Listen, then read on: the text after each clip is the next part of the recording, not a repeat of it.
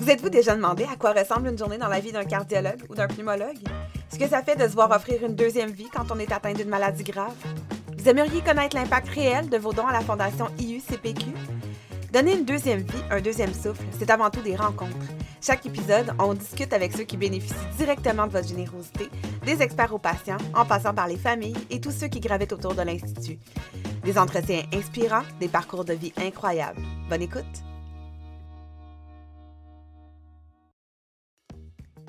Bienvenue à ce nouvel épisode de Donner une deuxième vie, un deuxième souffle. Saviez-vous qu'il existe un service de médecine dentaire à l'UCPQ? Personnellement, j'ai été surprise d'apprendre le rôle très important que joue cette spécialité au sein de l'Institut. Dans le cadre du mois de la santé bucco-dentaire, on s'est entretenu avec Dr Michel Bourassa, chirurgienne dentiste et chef du service de médecine et chirurgie dentaire de l'IUCPQ. Bonne émission! Bonjour, Dr Bourassa, bienvenue à l'émission. Bonjour. Ça me fait plaisir d'être là. C'est un plaisir pour nous de vous recevoir. Donc, vous êtes chirurgienne dentiste et chef du service de médecine et chirurgie dentaire de l'IUCPQ depuis 2003. Est-ce que vous pouvez nous raconter un peu votre parcours? En fait, qu'est-ce qui vous a mené à l'Institut? Bon, qu'est-ce qui m'a mené ici? C'est un jeu de circonstances. En fait, j'ai fait mon cours de médecine dentaire à l'Université Laval. J'ai poursuivi avec une résidence multidisciplinaire pour toucher à tous les aspects de la médecine dentaire, pour les, amener les connaissances un petit peu plus avancées, plus poussées. Alors, durant mes stages euh, de résidence, j'avais fait des séjours euh, d'observation dans des milieux hospitaliers avec euh, des, pour des patients médicalement compromis, assez lourdement médicalement compromis. Ça m'avait vraiment accroché parce que je pense que j'ai un intérêt depuis longtemps là, pour la santé globale. Alors, euh, après ma résidence, même au cours de ma résidence, je, travaillais aussi en bureau privé, euh, puis j'ai gardé une main euh, à la faculté de médecine dentaire, un pied à la médecine dentaire, en gardant un contact avec l'enseignement et aussi la supervision clinique. Donc, le début de ma carrière s'est fait en partageant le bureau privé et l'enseignement à l'université, à la faculté de médecine dentaire ici à l'Université Laval. Puis, en 2003, j'ai un collègue qui m'a contacté me demandant si ça pouvait m'intéresser le milieu hospitalier parce que là, lui était ici et il voulait prendre des vacances s'absenter pour euh, un congrès. Euh, il complétait par ses vacances. Là, je suis venue voir, je suis venue euh, tester l'eau, puis la température de l'eau. Puis, j'ai dit, ben, je vais le faire pour cette fois-ci, mais on verra par la suite. Alors, j'ai répondu à quelques demandes de consultation durant cette période-là. Puis, à son retour, il m'a demandé si j'étais prête à continuer. J'ai dit, ben, je vais continuer encore un peu, mais en autant que tu restes euh, disponible si j'ai besoin. Alors, euh, ça s'est passé de cette façon-là. Puis finalement, ben, je suis restée ici. Puis euh, les premières années, il y avait quelques demandes de consultation par mois où ça prenait de plus en plus de place, de plus en plus de demandes aussi qui se présentaient. On est passé de moins de 100 demandes de consultation par année. À, ce moment-là, on était rendu aux, environs de 3 à 400. Et maintenant, on est à peu près 600 demandes de consultation par année. Alors, euh, le volume est là. Euh, j'appelle ça l'effet de la saucisse grade, présenté sur les étages, puis les gens me voyaient ah le patient a besoin, s'en va par un remplacement de valve ou s'en va par un tapis. Peut-être qu'on devrait le faire voir par le dentiste. Donc, il y a eu un effet là, qui s'est instauré progressivement et euh, la demande est venue là, par, la présence et par euh, euh, les bénéfices rencontrés sur le terrain.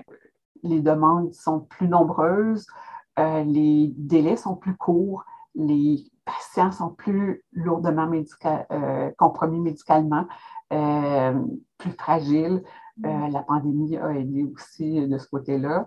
Et puis, on a des cas de plus en plus fréquemment qu'on doit, pour lesquels on doit faire appel à l'équipe d'anesthésie qui vient sur place pour de la sédation intraveineuse ou on se déplace nous-mêmes pour l'anesthésie générale au bloc opératoire. Alors, on en voit de plus en plus, on rencontre de plus en plus de ces patients-là. Personnellement, moi, j'ai été vraiment surprise de savoir qu'il y avait cette expertise-là à l'Institut de cardiologie et de pneumologie. Donc, je serais curieuse juste qu'on rentre un petit peu plus dans le détail. Euh, en quoi, quel est votre rôle, en fait, ou le rôle de votre expertise envers les patients de l'Institut? Ben, l'expertise est très euh, souhaitée, surtout pour euh, prévenir l'endocardite infectieuse. c'est ce qui est connu depuis de nombreuses années, que lorsqu'il y a un remplacement de valve, lorsqu'il y a un défaut sur une valve, il y a un risque d'infection qu'on appelle l'endocardite infectieuse et qui est causé très souvent par des microbes qui vivent dans la bouche. les fameux streptocoques viridans, qui est une famille très large et certains d'entre eux vivent exclusivement dans la bouche, mais s'ils ont une porte d'entrée quelconque qui leur euh, permet d'atteindre la circulation systémique, euh, ben, une fois dans la circulation systémique, ils peuvent très bien atteindre le cœur mm-hmm. euh, et d'autres organes. On parle surtout de l'endocardite infectieuse, mais il y a d'autres organes qui peuvent être impliqués aussi. justement, on vous reçoit dans le cadre du mois de la santé bucco-dentaire. Euh, qu'est-ce que vous aimeriez dire aux gens pour les sensibiliser à avoir une meilleure hygiène dentaire? Euh, premièrement, la bouche fait partie du corps humain. et si on a une plaie ailleurs sur le corps, on va réagir, on va s'en occuper. Alors que si on pense aux gencives qui sont inflammées, euh, c'est facilement la surface des gencives inflammées correspond à la grandeur de la paume de la main. Donc, si on avait la paume de la main inflammée, on réagirait et on, en prend, on pourrait, pour éviter une infection ailleurs dans le corps ou pour qu'il n'y ait pas aggravation de cette infection-là. Alors, la bouche, la gencive, c'est la même chose. Donc, pour aider à euh, maintenir une bonne santé bucco-dentaire, pour l'atteindre, premièrement, on ne peut pas euh, passer outre le brossage. Euh, la brosse à dents va atteindre beaucoup de surfaces, mais elle n'atteindra pas les, surfaces entre les dents. La soie dentaire est un prérequis. Si jamais ça ne fonctionne pas, ben, il y a des petites brossettes interdentaires qui peuvent être utilisées. Ensuite de ça, ben, les outils qu'on choisit peuvent favoriser une hygiène dentaire de meilleure qualité ou de moins bonne qualité. Euh, ensuite de ça, pour penser à notre alimentation, tout ce qui est sucré peut favoriser le développement de caries. Tout ce qui est acide mm-hmm. peut favoriser l'érosion de l'émail, affaiblir l'émail et favoriser le développement de caries ultérieurement. Donc, euh, penser à, protéger notre émail euh, contre l'acide. Ensuite, la gestion du stress. Les patients, les personnes qui sont un peu stressées, qui serrent des dents ou grincent des dents la nuit, euh, c'est euh, quelque chose à prendre en considération. Puis, il y a des, mesures qui peuvent être mises en place là, pour aider à limiter ces éléments-là.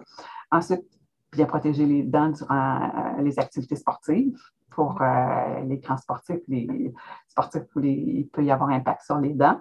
Ensuite, penser à la salive, euh, mm. avoir une bonne quantité de salive, parce que quand il n'y a pas suffisamment de salive, euh, on perd des moyens de protection des dents et des gencives. Donc, il y a des produits qui peuvent être utilisés comme à base de xylitol, euh, juste l'hydratation pour ceux qui peuvent s'hydrater euh, facilement, l'humidification euh, de l'air ambiant, surtout la nuit. ça peut aider à garder une salive en quantité suffisante et de bonne qualité aussi.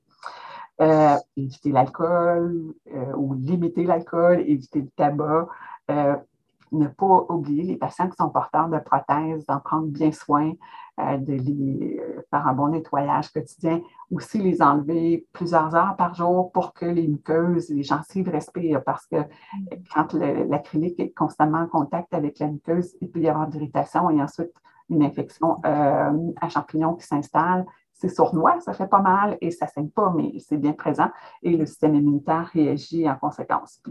bien sûr, ben, les visites chez le dentiste peuvent être très euh, bénéfiques, mais en pensant à chaque jour faire un minimum, euh, ça peut éloigner un petit peu les euh, rendez-vous chez les dentistes et aussi garder une bonne santé bucco-dentaire. Puis est-ce que vous pouvez nous parler du programme de brosse à dents? Euh, oui, le, programme de brosse avec la Fondation, c'est quelque chose qu'on a mis sur pied en 2016 environ pour, euh, dans le cadre d'événements d'information.